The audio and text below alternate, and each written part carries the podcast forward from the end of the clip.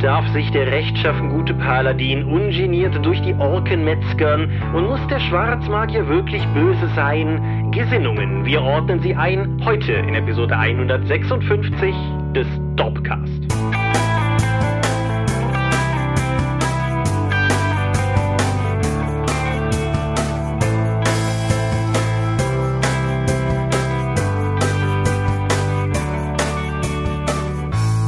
Hi und herzlich willkommen zur Episode 156 des Dorpcast. Einmal mehr haben wir uns heute hier versammelt, um miteinander über Dinge zu reden, die mit Rollenspiel zu tun haben. Und wenn ich wir sage, dann meine ich zum einen dich. Michael Skorpiomingas, guten Abend. Und zum anderen mich, Thomas Michalski. Hoi. Und worüber reden wir heute? Gesinnungen im Rollenspiel. Also jene Klassifizierung von Moralkodexen, gut und böse Schemen. Wir werden darauf genau eingehen. Genau, genau. Und wenn ich sage, wir haben uns heute hier versammelt, dann ist das natürlich wie immer nur digital. Aber selbst sonst, also selbst wenn näher beieinander wohnen, wäre das ja schwierig, weil noch immer ist die Welt im Griff der Corona-Epidemie. Und nachdem wir das letzte Folge sehr ausgiebig thematisiert haben, wollen wir das dieses Mal gewissermaßen nicht mehr zum überhängenden Thema der ganzen Folge machen, sondern wie versprochen euch auch wieder ein bisschen mehr akut rollenspielbezogenen Eskapismus bieten.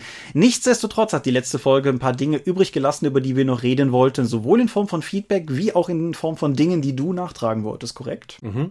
Also, ich hatte ja darüber, bin ja darüber eingegangen, oder wir haben darüber gesprochen, was kann man mit der Zeit nutzen, wenn die Rollenspielrunde ausfällt. Mhm. Ähm, dazu muss ich sagen, jetzt so im Nachgang, das war doch sehr auf Optimierung getrimmt. Also wir haben gesagt, nutzt die Zeit irgendwie sinnvoll, macht das und das. Aber ich möchte natürlich auch sagen, ihr könnt doch die Zeit einfach zum Abschalten nutzen. Ihr seid mhm. nicht dazu verpflichtet, jetzt irgendwie die Zeit produktiv zu nutzen. Es gibt niemanden, der euch dafür auffordert, die Zeit jetzt irgendwie nicht als verschwendet anzusehen, sondern ihr könnt doch einfach mal abschalten. Das ist ja sowieso jetzt eine etwas entschleunigte Zeit. Ihr könnt das auch mal dazu nutzen, zu reflektieren, was macht euch an dem Hobby Spaß oder was habt ihr euch an der Runde Spaß. Und wenn ihr feststellt, eigentlich habe ich gar nicht so viel Bock zu der Runde zurückzukehren, das war mehr so ein, ja gut, das gehört halt damit dazu, das kann auch sehr hilfreich sein, nämlich indem ihr entweder mit euren Leuten dann darüber sprecht, was man, was euch an der Runde stört und was man dann vielleicht ändern könnte, oder ihr sucht euch eine andere Runde oder ihr lasst das erstmal bleiben. Oder, das wurde auch in einem der Kommentare nochmal angerissen, vielleicht entdeckt ihr während dieser Zeit jetzt halt auch das Digital-Rollenspiel als etwas, was euch vielleicht sogar noch mehr Spaß macht oder zumindest auch gleichwertig Spaß macht, dann ist das auch okay. Ich möchte das, was du mit der Entschleunigung sagst, einfach nur hundertprozentig unterschreiben. Ich meine, das ist ja ohnehin ein, ein, da rennst du bei mir ja ohnehin offene Türen ein, was sowas betrifft, aber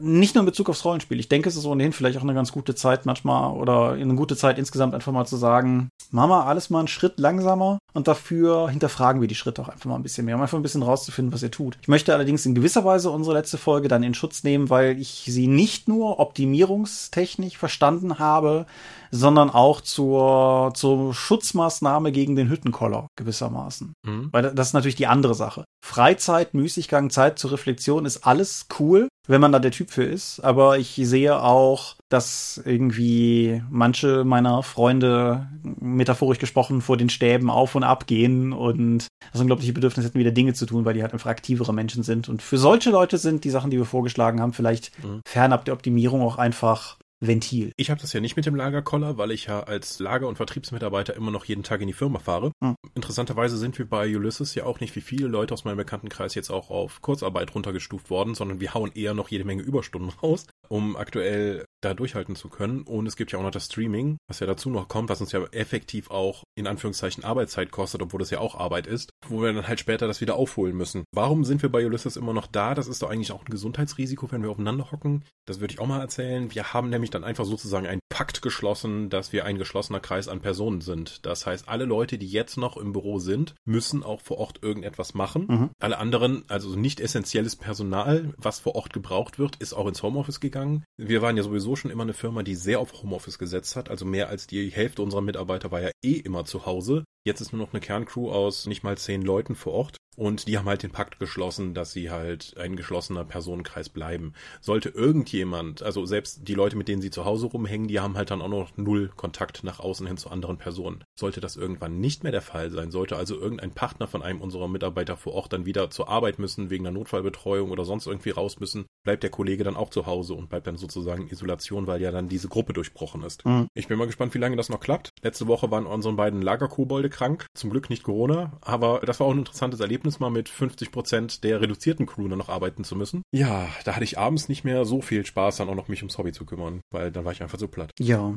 ich denke, es ist halt einfach egal, ob jetzt vor Ort oder anderweitig. Es ist eigentlich für jeden in irgendeiner Form eine anstrengende Zeit. Ich, ich weiß gar nicht, inwiefern ihr Hörer das rausgehört habt, aber als ich die Rohaufnahme der letzten Folge gehört habe, hatte ich dir ja noch geschrieben. Man, man hörte uns das so ein bisschen tatsächlich raus. Ich glaube, ich habe viele von dem Schnitt rausholen können, weil sehr viele auch einfach mit längeren, länger als sonst vorkommenden Schweigemomenten zu tun hatte oder erkennbar größeren Schwierigkeiten, irgendwie den Faden wieder aufzunehmen oder sowas. Aber ich denke, momentan hat sich das eigentlich in so eine Art Status reingerüttelt. Der ist nicht gut, der sollte kein Dauerzustand bleiben, aber momentan würde ich sagen, ist es eigentlich ganz operabel, so wie es ist. Mal gucken, wie das weitergeht. Ja, mal gucken, wohin sich das noch durcheskaliert. Ja, aber ich würde auch noch gern auf die Kommentare zur Corona-Episode eingehen, weil der Michael Jägers hatte auch dankenswerterweise ein paar Zahlen in meinen Raum geworfen, weil er von einer Verachtfachung der Nutzung eines Würfeltools im März gegenüber der Zeit davor sprach. Mhm. Toll, belastbare Zahlen. Da kann man ja auch schon sehen, dass online Rollenspiel jetzt für viele Leute sehr viel interessanter geworden ist. Und zum Glück ist es halt auch ein Hobby, was man tatsächlich auch von, von zu Hause aus betreiben kann. Ein weiterer Vorteil von Online-Runden, was wir vielleicht gar nicht erwähnt haben, die Hemmschwelle, was Neues auszuprobieren, ist niedriger. Auch für Leute, die noch nie vorher Rollenspiel probiert haben. Mhm. Ich erinnere ja gerne an meine Aachener Shadowrun-Runde, in der eine neue Spielerin dazu kam, die zuvor noch nie Rollenspiel gespielt hatte und die über das Forum dann einfach mal angefragt hatte, ob sie mitmachen kann. Ja, wir trafen uns irgendwo, wir zockten, wir hatten Spaß, sie war total angefixt und am Ende meinte ich so, hey, das ist aber toll von dir, dass du hier mit deinen 17 Jahren einfach dich darauf eingelassen hast, mit vier wildfremden Leuten, die alle 10 Jahre älter sind als du, dich in einer fremden Wohnung zu treffen. Und da guckte sie mich mit großen Augen an, weil sie erst in diesem Moment realisiert hat, was sie da eigentlich getan hat und worauf sie sich eingelassen hat. Online-Runden machen das Ganze einfacher, denke ich. ja. Zum Glück waren wir, waren wir nicht creepy genug, dass sie dann, also sie hat danach weitergespielt und war noch Spielleiterin und war dann mit einem aus der Gruppe irgendwann zusammen. Ja, hat alles gut funktioniert. Ja. Ja, von den Kommentaren, was mir noch ins Auge gefallen war, was ich einfach noch aus eigener Erfahrung unterstreichen wollte, war, der Lichtbringer hat erwähnt, dass es für ihn sehr wichtig ist, dass bei solchen Konstellationen eine Symmetrie zwischen den Kommunikationswegen vorliegt. Also, dass beispielsweise nicht irgendwie drei Leute vor Ort sind und einer per Skype zugeschaltet oder andersrum oder so. Und das kann ich aus diversen Erfahrungen massiv unterschreiben. Das gilt in gewisser Weise sogar ja schon bei Konferenzsituationen bei uns in der Firma, wenn ich dann manchmal als einziger Homeoffice-Mensch zugeschaltet bin, während drei Leute vor Ort sitzen. Und bei Rollenspielen noch viel mehr. Auch wir hatten eine, eine Freundin von uns, hat lange noch in Köln gewohnt, während wir alle in Aachen waren und konnte deshalb nicht zu allen Rollenspielrunden rüberkommen und hat sich manchmal per Skype zugeschaltet. Und meine persönliche Meinung ist, das hat halt einfach mal gar nicht funktioniert. Du kriegst als der Skype-Spieler in der Situation deutlich weniger mit, weil du halt nur das, sagen wir mal, das Geschepper mitbekommst, was halt wirklich über das Mikro rüberkommt. Du hast es sehr viel schwieriger, dich einzubringen, zu Wort zu melden und du bist halt auch einfach in einem Interaktionsnachteil, insofern als dass du dann als einzige Person Kommunikationsebenen weniger hast, weil die Leute sehen sich vor Ort, können sich Blicke zuwerfen, haben Gesten, haben all diese Möglichkeiten und du halt nicht. Und teilweise kriegst du es halt auch nicht mit, selbst wenn eine Kamera da ist, wird die niemals die Subtilitäten auffangen, die du live vor Ort bekommst. Kurzum, ich denke, Lichtbringer hat recht. Ich denke, gemischte Runden aus vor Ort und online sind vermutlich ein sehr steiler Hügel, um ihn zu erklimmen. Das hast du jetzt schon ein bisschen relativiert, indem du sagst, gemischte Runden. Ich glaube, er sprach davon, dass die Symmetrie zum Spielleiter gegeben sein muss. Weil nach dieser Argumentation würde es ja funktionieren, wenn der Spielleiter zugeschaltet wäre und alle Leute sitzen da vor Ort. Ich bilde mir ein, lass mich in seinen Kommentar gucken. Naja, er sagt, wenn alle an einem Tisch sitzen und einer zugeschaltet ist, dann sollte der, der zugeschaltet sein hm. wird, wenigstens der Spielleiter sein. Also. Hm. Stelle ich mir auch schwierig vor, aber ja. Ja, sehe ich, sehe ich auch so. Wir hatten es ja tatsächlich mal eine Zeit lang, wo einer unserer Kollegen in Japan war und immer noch halbtags gearbeitet hat. Der war dann über eine Webcam noch an seinem alten Platz dann zugeschaltet über einem kleinen Laptop. Das heißt, man konnte immer noch ins Büro kommen und Hallo Christian sagen. Das ja. Der sagte dann Hallo zurück. Wie war das über den kleinen Laptop? Das habe ich so nicht mehr live mitbekommen. Mhm. Ja. Aber ich denke, das war's soweit zum Thema Corona oder hast du noch irgendwas, was du, was du loswerden wolltest? Das sind meine aktuellen Überlegungen dazu. Gut. Dann haben wir noch einen Punkt eben im Vorgespräch erwähnt. Das ist so ein bisschen so ein Eiertanz. Also mache ich es einfach offen. Also wir haben im Vorfeld drüber gesprochen und ja, es gibt mit Sicherheit Leute, die derzeit finanziell größere Probleme haben als wir, weil wie du schon gesagt hast, wir sind ja nicht mal bis jetzt in Kurzarbeit gegangen und toi toi toi. Bleibt das auch so.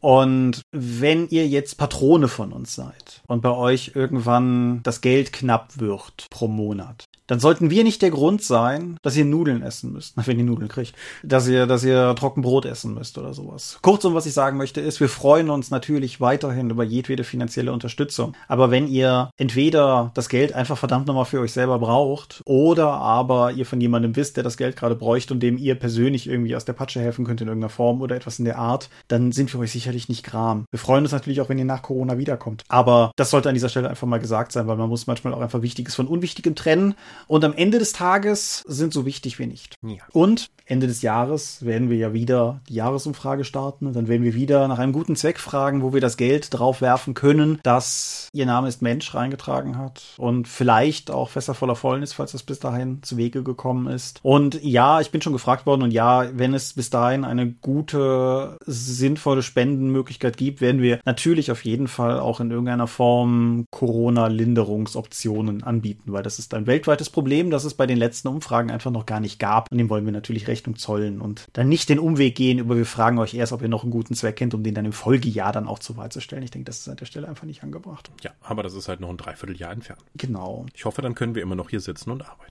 Ja, Optimismus, Junge. Ja. Aber gute Zwecke. Du besitzt ein Stück Wald. Richtig.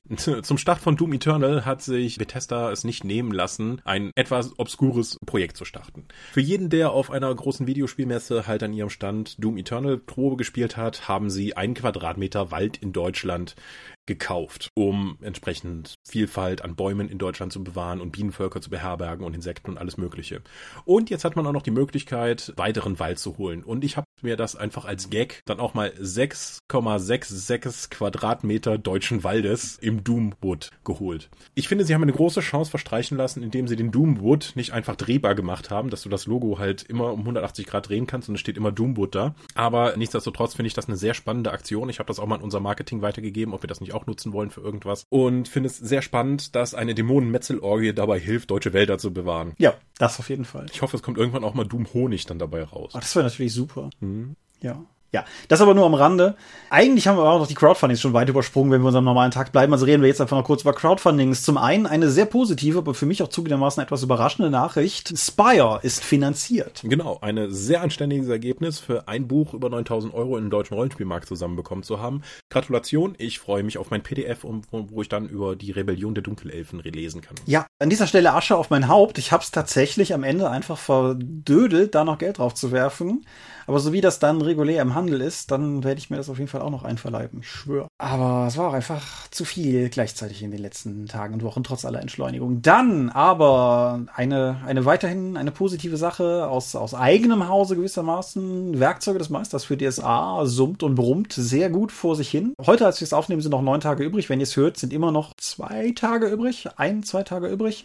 Und wir liegen derzeit bei 86.664 Euro. Das sind 867 Prozent der Zielsumme. Summe. Das ist schon echt ein Haufen Kohle und da kann man auch nur Danke sagen und können wir uns freuen. Hm. Ja.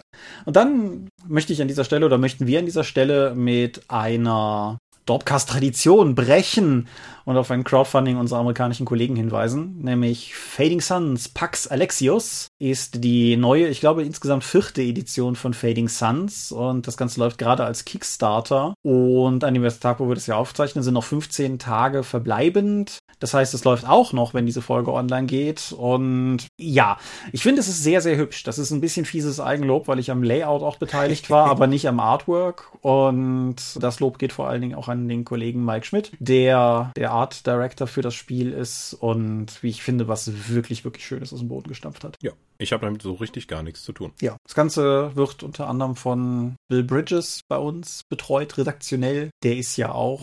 Der hat's geschrieben. Richtig, der Redaktionelle Betreuung ist gut. Ja, und das ist der Mann, der Magus erfunden hat. Insofern kann ich da ja nur, kann ich da ja nur mit, die Fan, mit der Fanfahne schwenken oder so. Ja, ich habe mit ihm ein paar Tage im, auf dem GenCon im gleichen Haus gewohnt und ja, wir haben nicht miteinander viel geredet. Das ist ein sehr sympathischer Mensch. der ist auch introvertiert. Ja, ich habe auch bis jetzt davon abgesehen, ihm über die internen Kanäle wilde Fanmails zu schreiben. Insofern passt das schon. Ja, und das äh, bringt uns dann noch zu einem interessanten Entwicklungsschritt in der deutschen Rollenspielszene, den ich beschreiben möchte. Unter Here comes the new talent. Da ist jemand Neues aufgetaucht, der ein Verlag. Ja, ja, so richtig neu nicht, weil die Ivi ist ja schon lange in der Szene aktiv. Sie hat ja viele Jahre beim Heidelberger Spieleverlag gearbeitet, war mit der Lokalisierung von FFG-Produkten betraut und ist seit einigen Jahren jetzt mit Ivis Geek und Nerdwelt dabei unterwegs, Würfelsäcke, Würfelbretter, Notizbücher etc. pp. für den deutschen Rollenspielmarkt zu produzieren. Sie ist auch Lizenznehmerin von Ulysses. Sie habt sie vielleicht schon mal bei einigen Veranstaltungen bei uns am Stand gesehen. Sie macht total tolle Würfelsäcke. Ich bin ein Fan der Redcon-Würfelsäcke und äh, entsprechenden Merchandise-Produkte, Charaktermatten und so weiter. Und sie wird jetzt ins Verlaggeschäft einsteigen und die deutsche Version von Cats of Cthulhu und große Überraschung, Trails of Cthulhu bringen. Ja, das, das ist ein Spiel, von dem ich echt nicht mehr geglaubt habe, dass ich das noch auf, auf Deutsch kriegen würde. Zwölf Jahre alt, meintest du eben? Mhm. Ja. Ja. Ich spiele das ja schon seit mittlerweile auch Jahren in einer kurzen Kampagne von Matthias und wir spielen die Eternal Lies Kampagne. Und Hm. ich mag es sehr gerne. Es ist ein sehr cooles System. Es hat einen sehr spezifischen, sehr speziellen Angle. Das ist, glaube ich, auch nicht für jedermann was. Aber wenn man sich da einmal so ein bisschen reingegroovt hat und verstanden hat, was das Spiel von einem will, ich, ich mag es sehr gerne und ich finde es cool, dass es auf Deutsch noch eine Chance kriegt. Und Mhm. Ja, Gamschuh, meinst du, das wird fürs Deutsch übersetzt? der, der Begriff meinst du? Ja. Ich hoffe nicht. Ich glaube, es ist ein, ein chronisch unübersetzbarer Begriff. Hm. Aber was ich hoffe, dass schlussendlich übersetzt wird, ist tatsächlich die besagte Eternal Lies Kampagne, wo mein Elevator Pitch ja wäre, wie in Yalatotep Schatten, nur gut. Und Das heißt, man reist durch die Welt und verprügelt Kultisten. nein, man reist durch die Welt, aber das, was man da erlebt, sind coole Horror-Mythos-Geschichten, anders als bei in Yalatotep Schatten. Und mh, keine, keine Spoiler in die Kommentare, wir sind noch nicht durch. Aber ich mag die Kampagne sehr gerne, ist sehr cool, ist eine, eine schöne Rundenerfahrung, was denke ich auch nicht nur an den Leuten, sondern tatsächlich auch am präsentierten Material liegt. Und wie gesagt, auch ein gutes Spiel. Wir haben auch ein paar von den One-Shots mittlerweile gespielt, die haben uns oder haben mir zumindest auch alle gut gefallen. Insofern, coole Marke, freue ich mich drauf. Und das mit den Katzen, das wird wohl auch gut gehen. Hm. Weißt du, wie umfangreich die Reihe Trails of Cthulhu ist? Mm, nee, also zum einen ist es ein Singular, es ist Trail of Cthulhu. Okay. Der hinterlässt nur eine Spur. Ja, ja. Okay. Aber bleiben wir mal kurz dran. Die ist, die ist relativ umfangreich. Ach Gott. 1, 2, 3, 4, 5, 18, 19, 20, 27, 28, 29.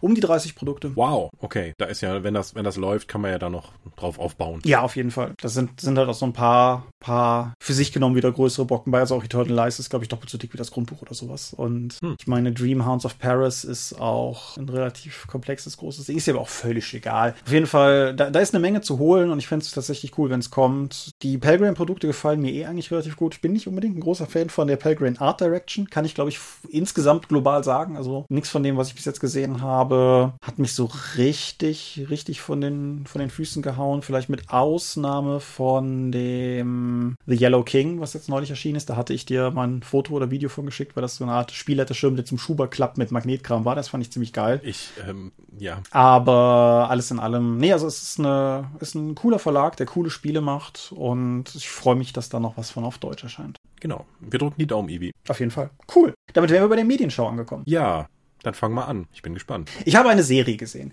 Wir leben ja im Zeitalter neuer Streamingdienste und jetzt sind ja mittlerweile auch noch ein paar neue Player erschienen, die wir hier im Dorpcast in diesem Maße noch nicht erwähnt haben. Und einer davon ist ja durchaus auch gerade in aller Munde. Es ist ein Streamingdienst, an dessen Name am Ende ein Plus steht und ich rede natürlich von Apple TV Plus. Der Streamingdienst, den außer mir, glaube ich, niemand verwendet und den ich auch vor allen Dingen verwende, weil ein Jahr davon kostenlos bei meinem iPhone dabei war Total überzeugendes Argument. hat mich sehr positiv überrascht. Also Apple TV Plus hat mein Eindruck bisher war, die machen vor allen Dingen Serien für Leute, die hm, so ein bisschen avantgardistischer, so Apple-Kundschaft sind oder sowas. So wie mein, mein Standardbeispiel ist, stell dir vor, du machst eine coole Fantasy, irgendwas Serie mit Jason Momoa, aber alle sind blind. Ja. ja, sowas halt. Und im Zuge dieses Portfolios begegnete mir plötzlich etwas, was meine Aufmerksamkeit sofort erweckte, nämlich Mythic Quest Raven's Banquet. Eine Serie, eine, eine Workplace-Comedy-Serie über die Macher eines Massively Multiplayer Online-Rollenspiels Mythic Quest und dessen erster offizieller Erweiterung Raven's Banquet. So kommt der Titel auch zustande. Und das Ganze ist, ich habe es gerade schon gesagt, das ist halt so eine Workplace-Comedy. Das heißt, es spielt eigentlich mehr oder weniger komplett in den Büroräumen dieser Firma und be begleitet vor allen Dingen erstmal den Hauptmacher des Spiels, Ian Grimm, ein Hipsterbart tragender Typ, der sich selber auf jeden Fall für ein Genie hält. Seine Chefprogrammiererin Poppy, ein Mensch, der lieber einen normalen Job in einer normalen Firma hätte, kann man sagen. Und dann noch einen Haufen weiterer Charaktere. Es gibt irgendwie natürlich den Head of Monetization, der im Laufe der Serie mehr oder weniger versucht, aus allem irgendwie Geld rauszumelken. Es gibt C.W. Longbottom, den Hauptschreiber des Spiels, der irgendwann in den 70ern mal einen Nebula Award gewonnen hat und den nicht nur regelmäßig in Szenen wie aus dem Nichts plötzlich in der Hand hat und Leuten präsentiert, sondern halt auch sich auf diesem Ruhm massiv ausruht. Und den Titeln der Bücher, die manchmal genannt werden, nach massiven, schrecklichen Schund geschrieben hat. Und ja, es gibt dann noch zwei Tester, die in so einer Art halben Gefängnis da sitzen und die ganze Zeit Mythic Quest spielen müssen. Und ja. Und die Serie fängt an und es ist eine nette Serie. So, die Charaktere sind alle interessant, die Probleme sind relatable. Vielleicht mehr für uns, die wir in einer zumindest branchenverwandten Firma arbeiten. Bei weitem nicht so wie das. Aber ich konnte manchmal schon mir beim Gucken denken, so, ja, ja, kann ich, verstehe ich die Situation. Ich weiß, wie ihr da hingekommen seid. Womit ich nicht gerechnet habe, habe, ist, dass die Serie im Laufe ihrer Staffel ein überraschendes Maß an emotionaler Qualität entwickelt, weil dir diese Charaktere, es sind nur neun Episoden, dazu gleich auch noch was, es sind nur neun Episoden und innerhalb dieser neun Episoden wachsen dir diese Charaktere immens ans Herz und wenn dann so zum Ende der Staffel hin für einige tatsächlich sich auch der, der Einsatz über das, die, wie soll ich sagen, den Comedy-Plot der Woche hinaus erhöht, habe ich festgestellt, dass ich sehr dran gefesselt war und auf jeden Fall wissen wollte, wie es weitergeht. Bis hin zu dem Punkt, an dem ich, der ich ja eigentlich überhaupt nichts von Binge-Watching halte, das Ding an einem Wochenende komplett abgearbeitet habe. Weil hm. ich einfach wissen wollte, wie es. Corona-Isolation. Das kommt sicherlich auch dazu.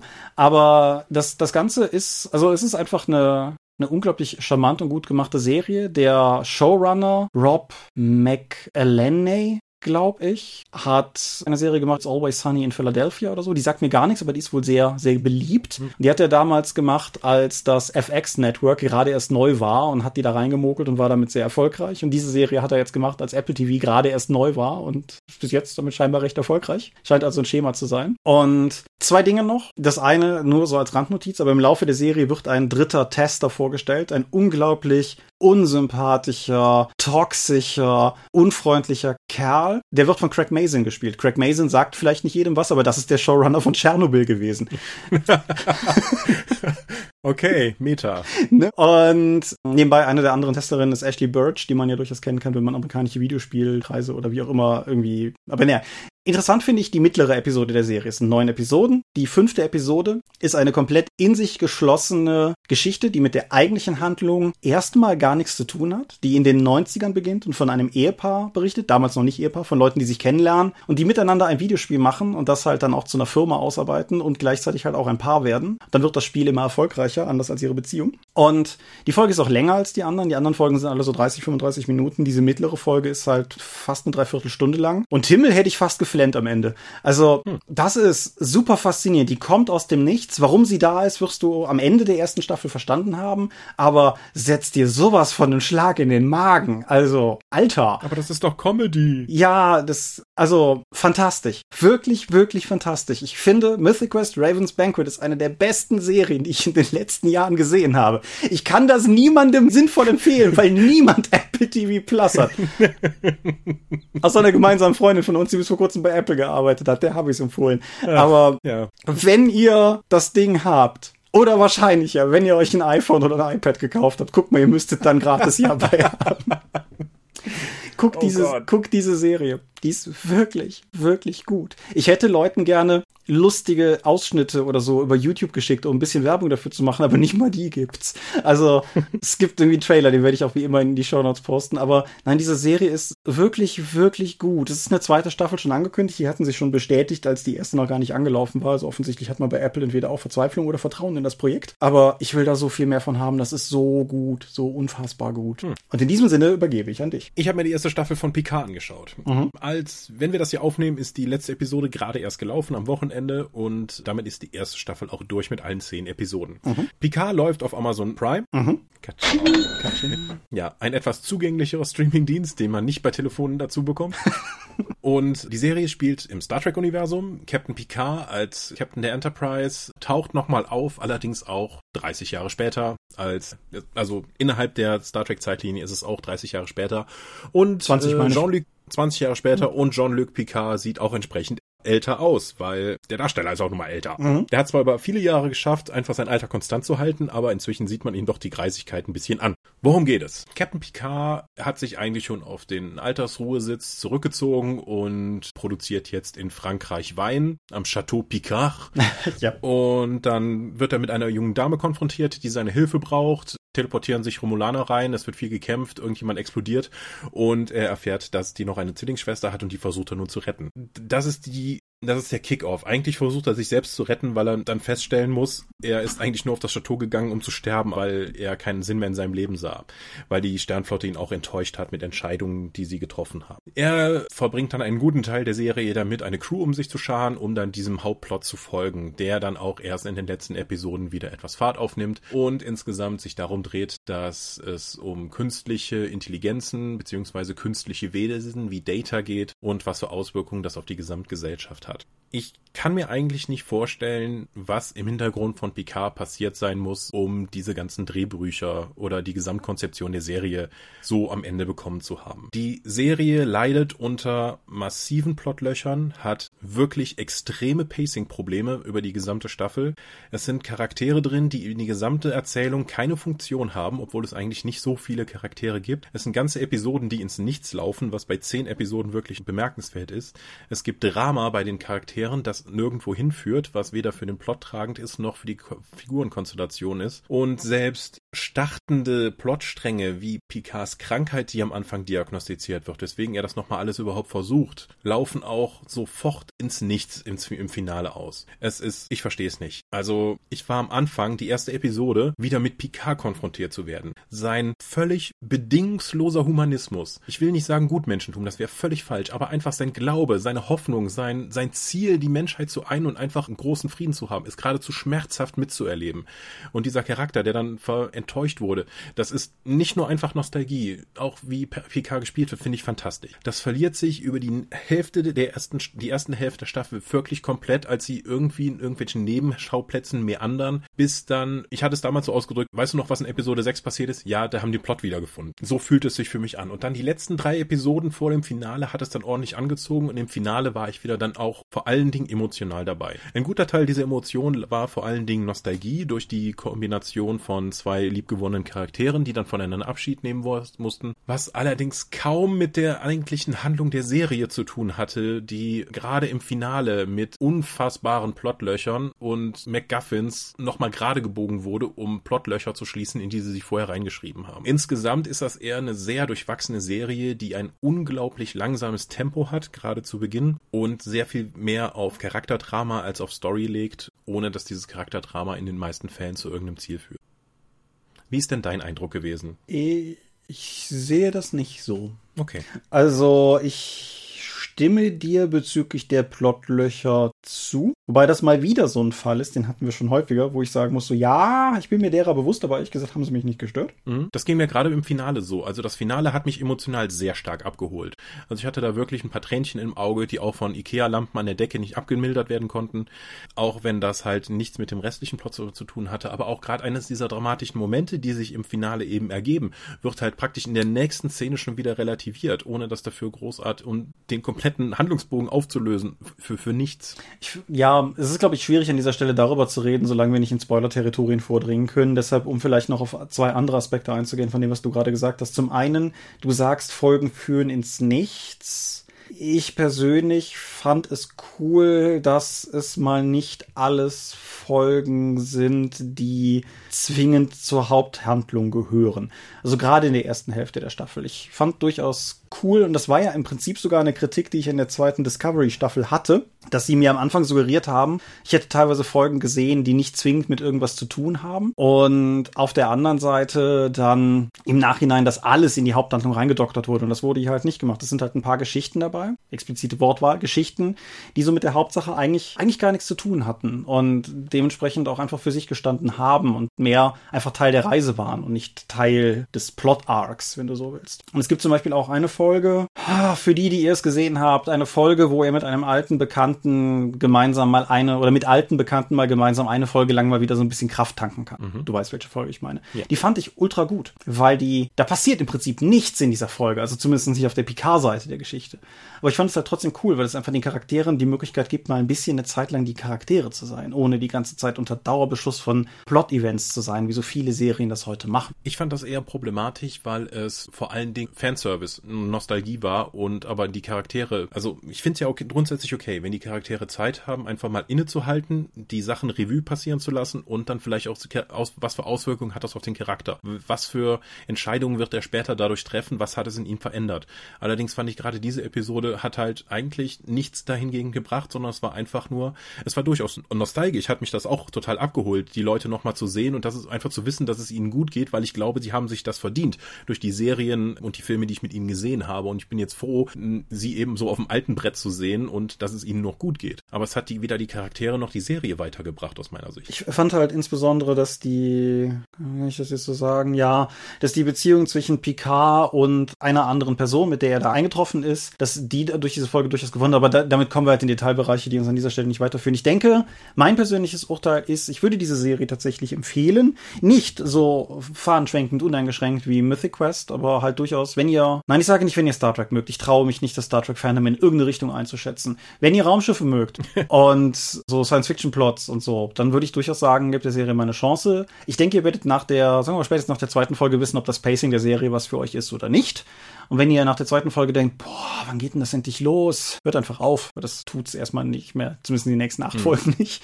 Aber, nee, also ich, ich hatte meinen Spaß. Mir hat's gut gefallen. Natürlich ist da auch Fanservice drin, wobei ich das bei mir gar nicht so sehr in Kauf nehmen kann, weil an den zehn Folgen Next Generation, die ich in meinem Leben gesehen habe, kann es nicht liegen. Hm. Wenn das jetzt eine Kirk-Serie wäre, wäre das schrecklich. Aber dann wäre es zumindest mein, mein, mein Jugend-Star Trek. Ja, also die Leute, die mit Star Trek sehr viel enger verbunden sind in meinem Bekanntenkreis, haben sich über halt nicht nur Löcher im Plot dann aufgeregt, sondern auch über Nicht-Kanonität, die ich nicht einschätzen konnte, weil ich einfach die ganzen Romane und das ganze Ding drumherum über die Serien nicht genug, gut genug kenne. Ja. Bis gar nicht kenne.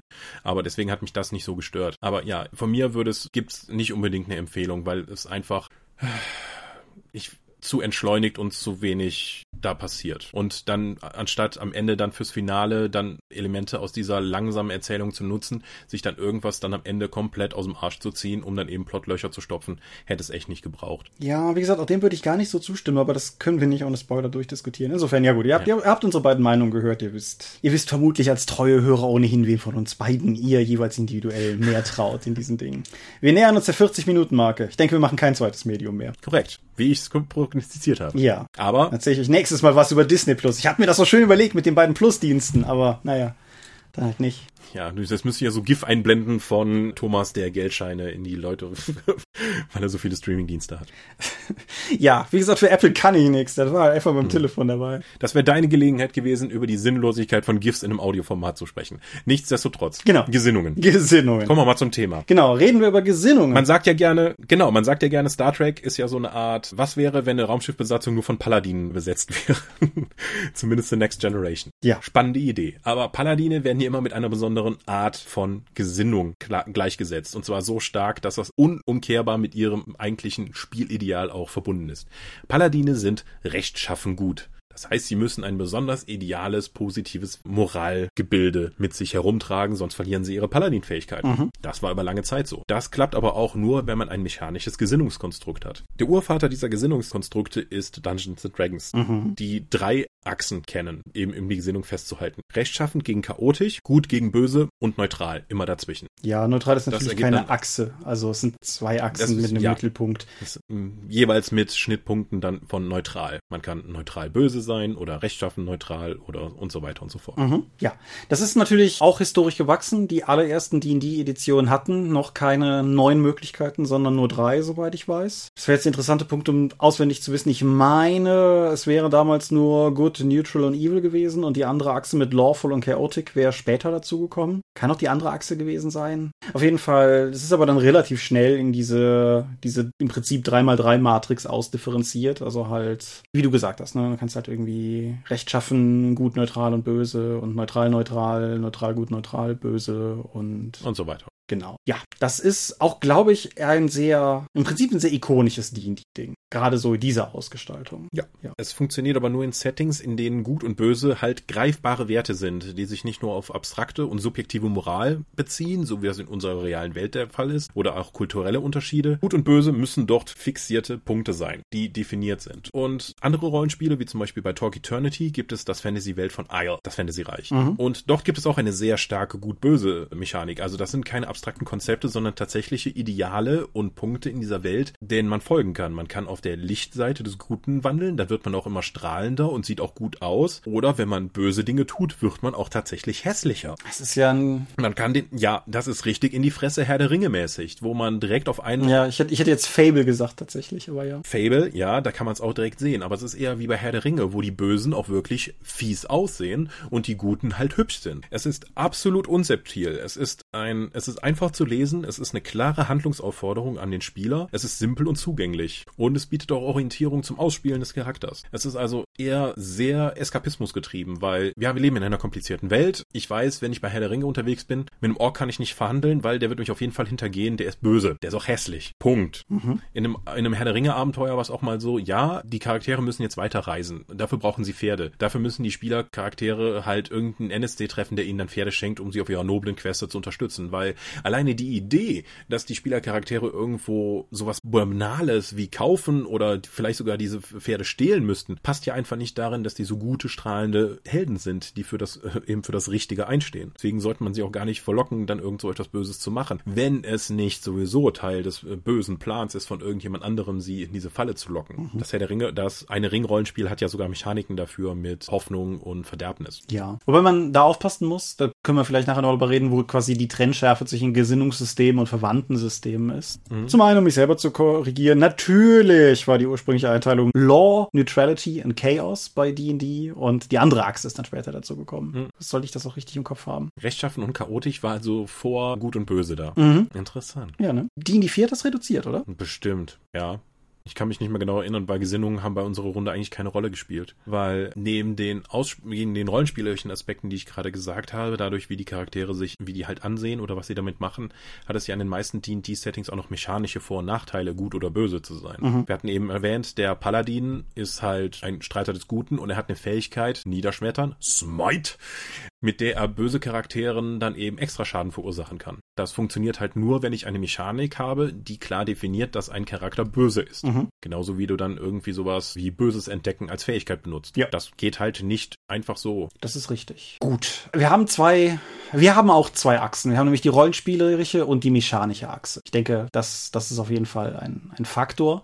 Und beide verdienen Betrachtung. Hast du eine Präferenz, auf welche wir erstmal diskutierend eingehen wollen? Mm, ich würde sagen, gehen wir auf die mechanische Achse ein, weil es dafür einfach weniger zu sagen gibt und weil, es, weil ich da weniger Probleme sehe. Okay, ja. Du hast bestimmte Eckpunkte ja gerade schon gesagt. Also beispielsweise, dass das bestimmte Auswirkungen haben kann, dass meinetwegen bestimmte Zauber oder bestimmte Gegenstände nur benutzt werden können. Wenn der dritte D&D-Film, man kann über ihn sagen, was man will, hat tatsächlich ja. äh, thematisiert das tatsächlich. Er verwendet zwar jetzt nicht den Begriff Alignment, aber sie brauchen halt, es gibt halt eine Stelle, wo tatsächlich getestet wird, ob die Leute auch wirklich böse sind. Hm. Und das ist, das ist auf jeden Fall drin. Man kann viel über den Film sagen, aber er zeigt eine funktionierende, in Anführungszeichen, böse Gruppe mal in Aktion. Ja, ich, ich finde sowieso, aber das, das führt uns ganz woanders hin. Die D&D 2 und 3 sind beides Filme, die in ihrer Adaption von D&D gar nicht so schrecklich sind. Filmig schon, aber aber ich, äh, ja, wie gesagt, das führt uns ganz woanders hin.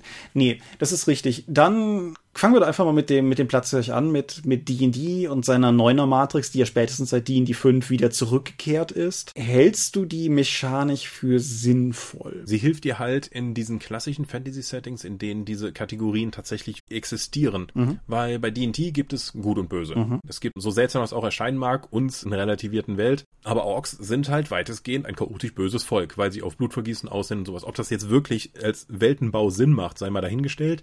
Allerdings funktioniert es dann halt als dramaturgisches Weltenbauelement ganz gut. Zudem gibt es Existenzebenen und Götter, die gewissen Gesinnungen fix zugeordnet sind. Sowas wie die Modronen. Das sind halt rein auf Ordnung orientierte, rechtschaffend neutrale Kreaturen. Die scheren sich nicht um gut oder böse, sondern nur darum, dass alles geordnet ist und die versuchen halt auch Sachen aufzuräumen, egal was dabei im Weg ist. Das funktioniert halt nur, wenn du dann ein rechtschaffend neutrales Gesinnungssystem hast und die nicht wirklich einen freien Willen besitzen, sondern darauf fixiert sind. Mhm. Genauso kann dir dann die Gesinnung für einen Rollenspielcharakter auch dabei helfen, deinen Charakter eben auch darzustellen, weil du hast einen Eckpunkt. Wenn ich sage, mein Barbar ist eben chaotisch neutral, dann lässt er sich von niemandem was sagen und macht einfach das, worauf er Bock hat. Wenn er rechtschaffen gut ist, ist er halt so eine Art Robin Hood. So, das hilft mir einfach schon mal zu sagen, ich spiele einen chaotisch und es gibt mir auch einen Ansatzpunkt, um anderen Leuten zu erklären, was mein Charakter eigentlich möchte oder was ich mit meinem Charakter möchte. Wenn ich sage, ich spiele einen rechtschaffen bösen Charakter, dann wird der andere schon sagen, huhuhu. Mal gucken, ob der mit meinem chaotisch guten Charakter so irgendwie klarkommt, weil die sind halt schon komplett konträr gegeneinander. Ist lustigerweise sogar ein interessanter Ansatzpunkt für etwas, worüber wir in verschiedenen Dorpcasts auch schon mal gesprochen haben, nämlich wenn du mit Erfahrungspunkten gutes Rollenspiel belohnen möchtest. Wir haben lang und breit darüber gesprochen, warum das vielleicht nicht die beste Idee ist, die man haben kann, aber wenn du das möchtest, ist das tatsächlich eine der wenigen Situationen, wo ein Element des Charakters tatsächlich einen relativ klaren Indikator dafür bietet, was der Spieler mit diesem Charakter machen möchte. Nochmal, ich halte das nicht unbedingt für eine gute Idee. Ich persönlich halte das nicht für eine gute Idee, das quasi abzufragen. So, warst du denn heute auch rechtschaffen gut genug? Aber, mhm. aber es gibt dir zumindest einen, einen Faktor an die Hand, was schon mal mehr ist als halt nix. Es wird auch oft genug gesagt, dass alle Rollenspielcharaktere chaotisch neutral sind, weil sie sind in kein Gesetzessystem gebunden, sie fühlen sich eigentlich nichts verantwortlich, sie sind nicht mal Teil einer Organisation in der Regel, sie ziehen nur umher und tun das, worauf sie gerade Bock haben. Diskussionswürdig. Aber ja, kann man so sagen. Die Gesinnungen helfen dir dann aber auch dabei, wenn du entsprechende Taten oder magische Gegenstände vollführst oder findest, die deine Gesinnung beeinflussen können. Mhm. Weil du kannst sagen, okay, du findest dieses Schwert, dieses Schwert flüstert dir halt zu, böse Dinge zu tun. Dann machst du böse Dinge und plötzlich verschiebt sich auch deine Gesinnung und vielleicht funktionieren dann eine, einige deiner Fähigkeiten nicht mehr. Weil bei D&D sind über ältere Editionen viele der Klassenfähigkeiten daran gebunden, welche Gesinnung du hast. Mhm. Wie gesagt, ein Paladin musste rechtschaffend gut sein. Ein Mönch muss rechtschaffend sein. Sollte er diese Gesinnung verlieren, klappt's nicht mehr. Ist ein Barbar nicht mehr chaotisch, kann er nicht mehr in Raserei verfallen. Und so weiter und so fort. Mhm. D&D 5 hat das, glaube ich, komplett sein gelassen. Also, ich glaube, D&D 4 hat damit schon angefangen, dass es nicht nur Paladine gab, die eben rechtschaffend gut sein können, sondern du bist dann einfach ein Streiter einer gewissen Gesinnung. Das kann dann auch, weil die gab es vorher auch schon mit den Blackhearts, gefallene Paladine, die eben dann halt für die bösen Teil der Rechtschaffenheit dann eben eingetreten sind, auch in dem dritten D&D-Movie zu sehen. Und es gibt neben den Fähigkeiten auch einfach Gegenstände oder Zauber, die dann auch nur benutzbar sind von Leuten, die eine gewisse Gesinnung haben. Mhm. Es hilft dir also bei der grundsätzlichen Einteilung davon, was funktioniert und was nicht. Es ist natürlich auch immer schwierig, wenn es dann darum geht, wer, die Taten, die ich gerade begangen habe, switchen die mich irgendwann mal in dem Gesinnungsrat um, weil das hat ja dann auch schon Einfluss auf den Charakter. Mhm.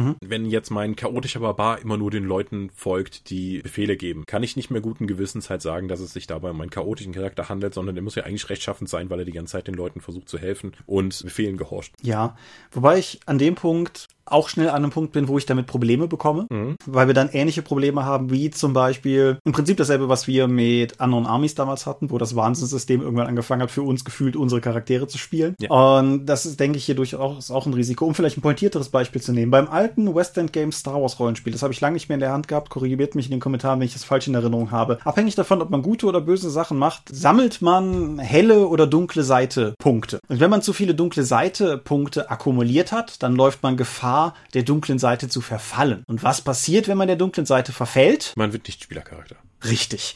Und ja. das ist halt mega uncool, weil dann, dann ist es effektiv plötzlich nur noch eine sehr abstrakte Lebenspunkteleiste, die, wenn sie halt irgendwann runter ist, einen in den Tod führt oder so. Ja, darfst du deinen Charakter nicht mehr spielen. Das ist halt so eine Art negativer Antrieb, also ne negative Motivation. Sei gefälligst gut, sonst ja, das, das, darfst du deinen Charakter nicht mehr spielen. Das ist dann auch nur noch eine Stufe vor, dann ziehe ich die Erfahrungspunkte dafür ab. Oh, und die gute alte DSA-Schule. Mm. Nein, die schlechtestmögliche DSA-Schule. Und das Problem sehe ich halt in Übertragung, aber tatsächlich auch in vielen der anderen Fälle, die wir gerade genannt haben, weil ja, dein Beispiel mit den Barbaren ist natürlich relativ klar. So, wenn, wenn der halt nur noch Befehlen sich unterordnet, dann ist er offensichtlich nicht mehr in dem Sinne chaotisch und dann kann man das in Frage stellen. Aber meine Befürchtung bei sowas ist immer, dass da, dass man ganz schnell an ein Auslegungsproblem kommt. Etwas, von dem ich ja weiß, dass du es generell hast. Wenn nämlich der Spielleiter irgendwann sagt, ich bin aber der Meinung, du bist nicht mehr. Das ist tatsächlich ein Problem und es beschränkt auch die Charakterentwicklung. Denn was ist, wenn ich im Spiel eben diese Charakterentwicklung weg wegmache und dadurch mechanische Nachteile in Kauf nehmen muss. Ja. Dann würde ich ja als ergebnisorientierter Spieler darauf verzichten, meinen Charakter auch charakterlich weiterzuentwickeln, weil ich die mechanischen Vorteile nicht verlieren möchte. Das ist der Hintergrund hinter Mad Max. Meinst du? Nein, aber an, andere Analogie, was mir nämlich gerade wirklich durch den Kopf ging, ist, verliert King Conan seine coolen Barbarenfähigkeiten, wenn er King Conan wird? Ich denke nicht. Also. Da Conan sowieso Schurke ist und nicht Barbar. Ja.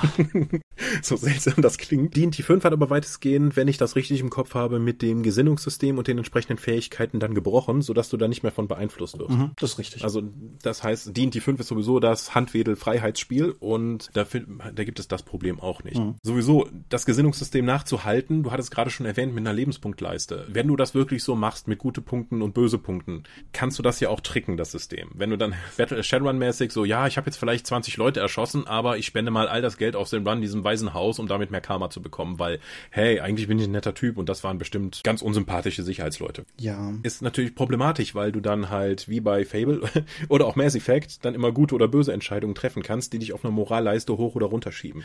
Das Gesinnungssystem ist aber nicht nur einfach eine Moralleiste, die dich in gut und böse klassifiziert, sondern eben auch rechtschaffend und chaotisch. Und gerade in einer Welt, in der gut und böse halt fix sind, ist das sehr problematisch, mhm. weil ein Genozid gegen böse Kreaturen ist effektiv okay. Der macht dich nicht zu einem bösen Charakter. Ich möchte übrigens an diesem Punkt kurz einhaken und äh, das zumindest in einer Hinsicht relativieren, weil ja, in der traditionellen Auslegung hast du recht, kein Widerspruch soweit.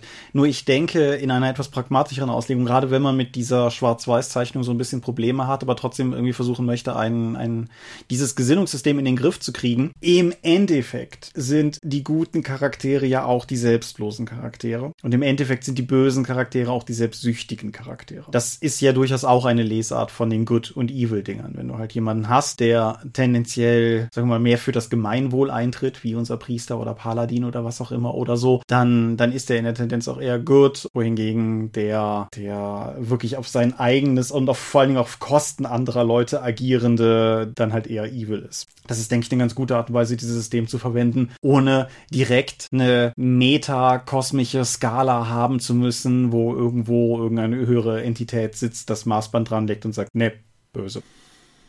Weiß ich nicht, hängt von der Kosmologie des Settings ab. Ja, ist richtig.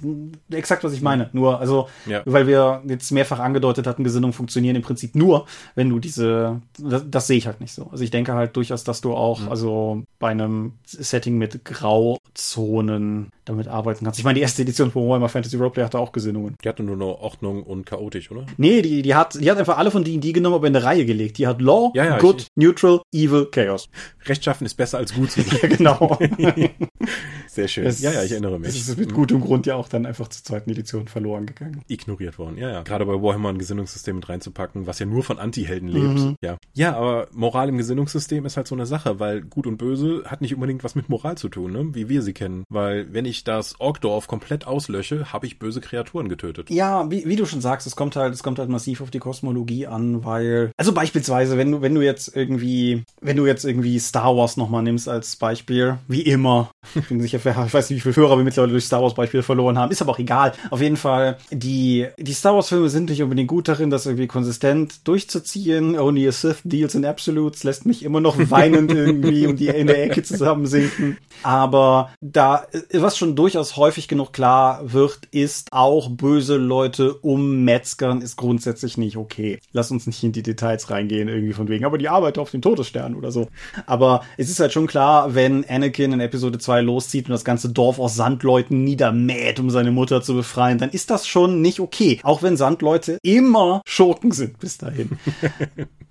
Also mhm. man, man kann halt immer mit einer gewissen Nuanciertheit vorgehen. Und ja, vielleicht irgendwie, wenn die, mhm. wenn die Helden halt irgendwie triumphal gegen die Orks ziehen und die ganzen Orks in der Schlacht besiegen, ist das eine Sache. Wenn die Spieler danach in das Orkdorf gehen und irgendwie fünf Stunden lang mit den Schädeln der Verstorbenen auf die restlichen Überlegenen einprügeln, dann ist das auch, wenn die Orks noch so böse sind, vermutlich nicht okay. Das sind aber so die Punkte, an denen das Gesinnungssystem halt an seine Grenzen stößt, ja. weil das sind halt so graue Elemente, die in dem Gesinnungssystem so nicht vorgesehen sind. Ja, man muss ja auch wie bei so vielen bei Dafür sind die Schablonen einfach zu groß. Sagen, man muss natürlich wie bei vielen bei denen, die auch einfach gucken, wo es herkommt. Also es ist ja, mhm. das ist ja klar. Wenn ich jetzt bei Star Wars einfach auch anfange, so ja, wir haben den Supersternzerstörer in die Luft gejagt, ja, gegen das böse Imperium. Moment, waren da 150.000 wirklich, wirklich böse Leute an Bord? Weil ihr habt gerade eine Großstadt ausgelöscht. Ja, ja, ist richtig, klar. Denk mal darüber nach. Picard hat das doch lustigerweise in einer der letzten beiden Episoden auch mehr oder weniger als Zitat, wo er halt auch irgendwie meint, es ist ein großer Unterschied, ob du Leute im Kampf besiegst oder ob du das nachträglich noch irgendwie durchziehst. Mhm. Ja, aber gut,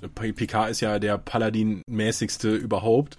Wie gesagt, sein Humanismus ist geradezu schmerzhaft großartig. Ach, der ist so toll. Aber wo wir jetzt gerade so viele Nachteile eines Gesinnungssystems nachgezeichnet haben, es ist ja schon irgendwie griffig. Griffig hin zu dem Punkt, dass es im Internet mittlerweile eine ganze Meme-Kultur darum gibt, Charaktere aus Serien oder auch aus der wirklichen Welt in dieses Schema von Lawful Good bis Chaotic Evil einzuordnen. Mhm. Insofern. Ja, es ist griffig. Also, wie gesagt, das sind Schablonen. Sie helfen dir dabei, dass die Welt in einfacheren Bahnen zu sehen. Wenn das dein Ziel ist, mit der Spielrunde dann einfach einfache Kategorien zu haben, ist das sehr hilfreich. Wenn du allerdings daran interessiert bist, eben die Nuancen der Charaktere auszuspielen und die Entwicklung der Charaktere, kann dir das Gesinnungssystem eher im Weg stehen, mhm. weil es einfach dafür zu grob ist, die Charaktere entsprechend zu entwickeln. Oder dann auch mal Verständnis für einen Schurken aufzubringen, weil der wird schon eine gute Motivation dafür haben. In diesem klassischen Gesinnungssystem mit Gut und Böse braucht der Schurke nicht unbedingt eine ausgearbeitete Hintergrundstory und eine Motivation, weil ihn das wieder menschlicher macht und damit dann nachfühlender. Und wenn du seine Motivation nachvollziehen kannst, wie kann der dann rechtschaffend böse sein? Mhm. So, mh. ja. Kommt drauf an, was du hältst. Ich glaube, das klassische Gesinnungssystem mit seiner harten Schablonenhaftigkeit ist einfach auch nicht mehr zeitgemäß. Die gerade in den 90ern mit viel Dark und sehr starken Anti-Helden, die ja kaum noch von den Schurken zu unterscheiden waren, hat da viel Einfluss auch auf uns gehabt, wie wir eben unsere Rollenspielcharaktere auf beiden Seiten dann auch sehen. Ja, schön, dass du es ansprichst. Die 90er Jahre, die glorreiche Zeit, die uns die Welt der Dunkelheit gebracht hat. Die Welt der Dunkelheit hat ja einen ganz anderen Ansatz, der meiner Meinung nach zumindest diese Lücke so ein bisschen füllt. Ich weiß nicht, ob du das auch so siehst, nämlich die beiden Werte für Wesen und Verhalten, die ein Charakter hat. Die bedienen sehr unter oder sehr andere Zwecke, aber für diejenigen, die es nicht kennen, jeder Charakter hat ein Wesen und ein Verhalten. Verhalten ist mehr oder weniger die Charakteristik, wie er sich nach außen gibt und das Wesen ist das, wie sein wirklicher innerer Kern ist, den er in sich trägt und nur herauslässt, wenn er irgendwie Trübsalblasen aus dem Fenster guckt oder so.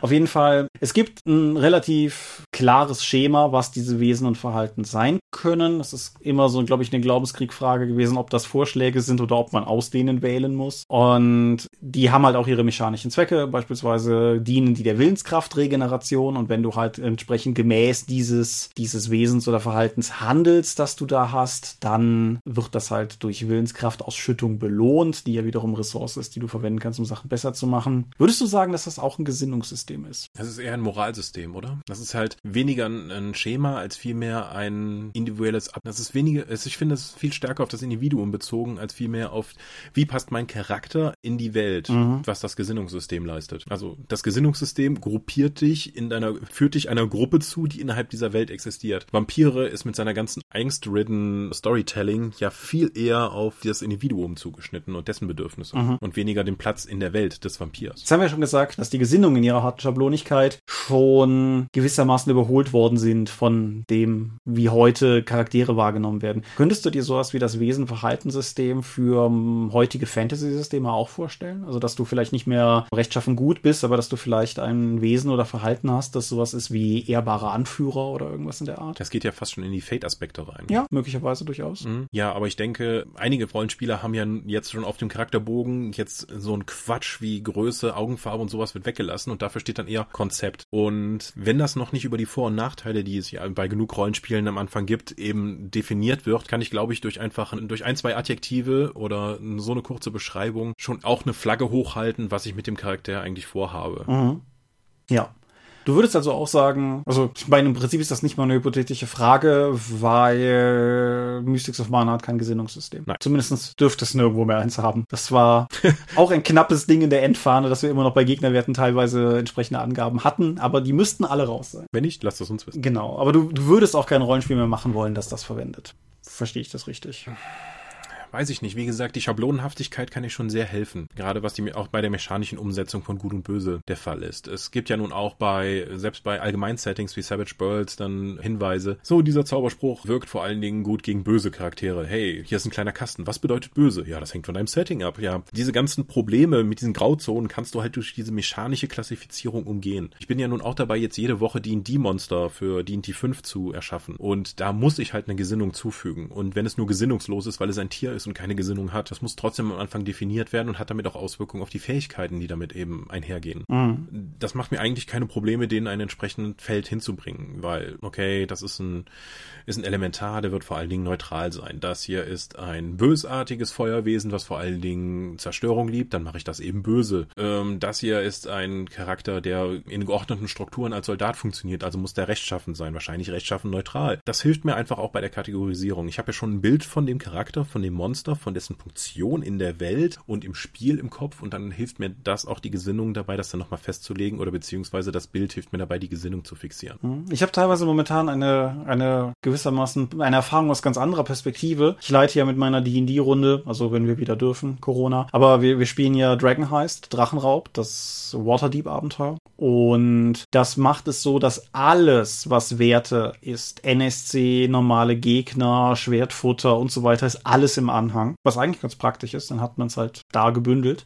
Es führt aber dazu, dass wenn ich das Abenteuer vorbereite und vorne lese, da vielleicht Charaktere beschrieben werden und ich dann über die Beschreibung, die da gegeben ist, durchaus ja auch ein Bild von diesem Charakter, aber du machst dir als Spielleiter ja auch Gedanken, so wenn die Charaktere den treffen, wie mag der wohl so sein, wie, wie gestalte ich den aus, wie möchte ich ihn spielen. Dragon heißt es jetzt nicht unbedingt der Knüller, was Spieltipps angeht, aber durchaus gut genug, dass man Anregungen hat, wie man den Charakter, die Charaktere, die NSC ausgestalten könnte. Und dann schlage ich den Appendix auf und stelle fest, achso, der ist chaotisch böse. Hm.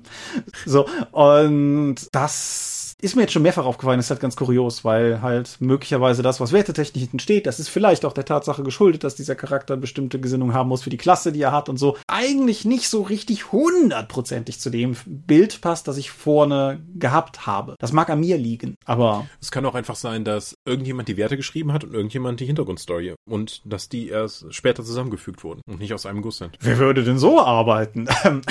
jeder, Thomas, jeder fucking Rollenspiel ja, aber egal. Inklusive Mystics of Mana. Ja. Ah. Ja. Ich glaube, mehr habe ich nicht. Mhm. Ich glaube, wir haben auch jetzt erstmal über das Thema geredet, bis wir in den Kommentaren eines Besseren belehrt werden. Das ist richtig. Hast du noch ein Fazit, was du in die Welt hauen willst? Gesinnungen haben ihren Platz. Man sollte wie jedes andere Werkzeug und jede andere Mechanik allerdings genau wissen, für welchen Zweck man sie einsetzt und ob das für das Spiel förderlich ist, das einem vorschwebt. Ja.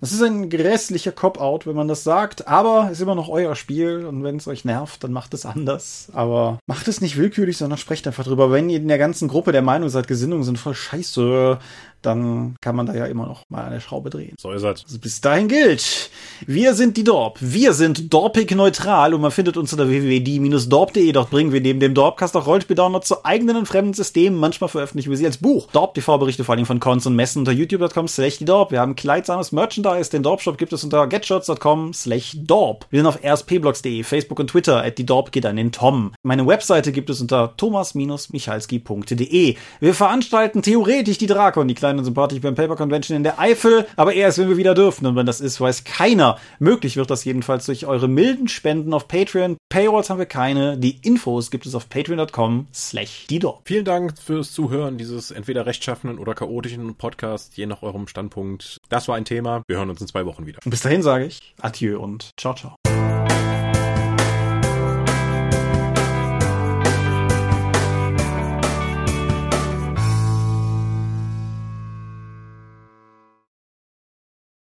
Markus hat mich immer dafür kritisiert, dass ich diese äh, extra Prestigeklasse der, äh, ich glaube, Teufelsritter oder so bei Pathfinder immer so abgefeiert habe, weil die rechtschaffend böse sind. Aber die haben wenigstens geschafft, in einigen Regionen von Golarion für Ordnung zu sorgen. Ihre, ihre Strafen mögen drakonisch sein, aber die Leute können sich doch sicher fühlen, solange sie sich an die Regeln halten. Ja, ist das Imperiumsargument, ne? Um noch, noch eine Linie. Ja, ich würde auch sagen, das Imperium bei Star Wars ist ganz klar rechtschaffend böse. Ja. Stark strukturiert, aber hm, so nett sind die doch nicht. Nee, und es ist so lange gerecht, wie man zur richtigen Gruppe gehört. Ja.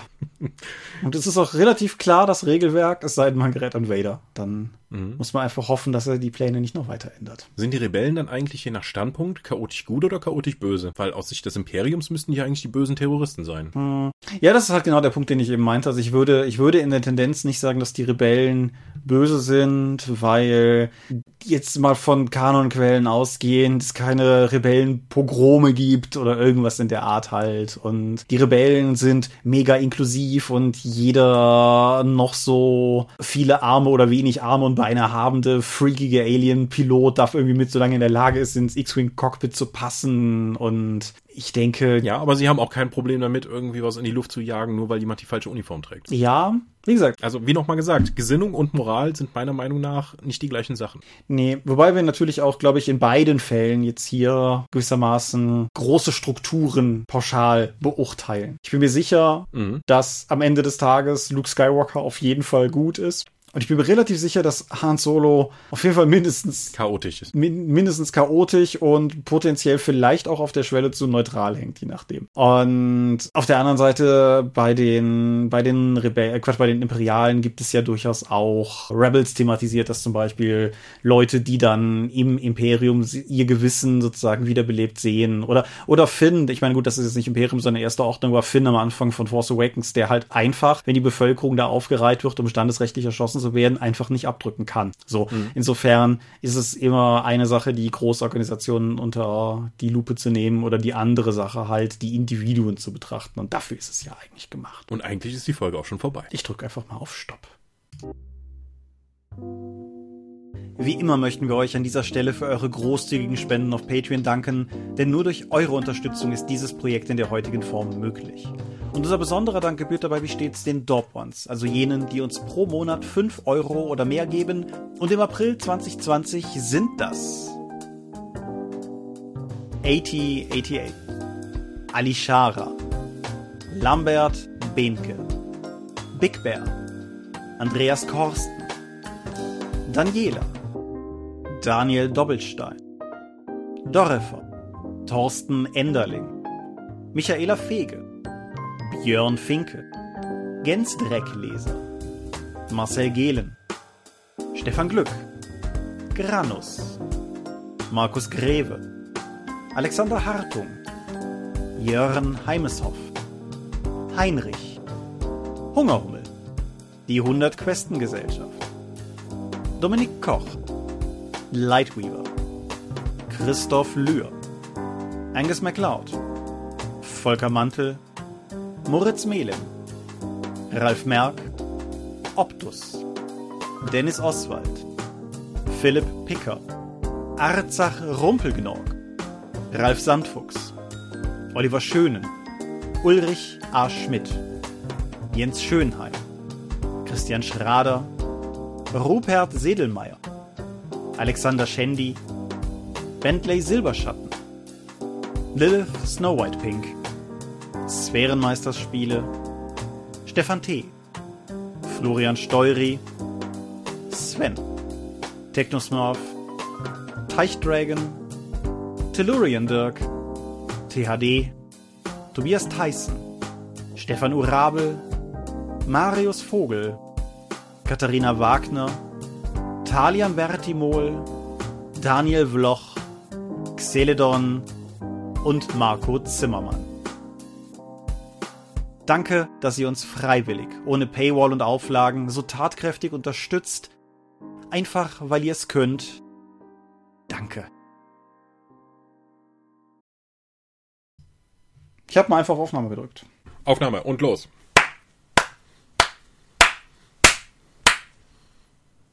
Ich habe sechsmal geklopft. Das macht nichts. Okay.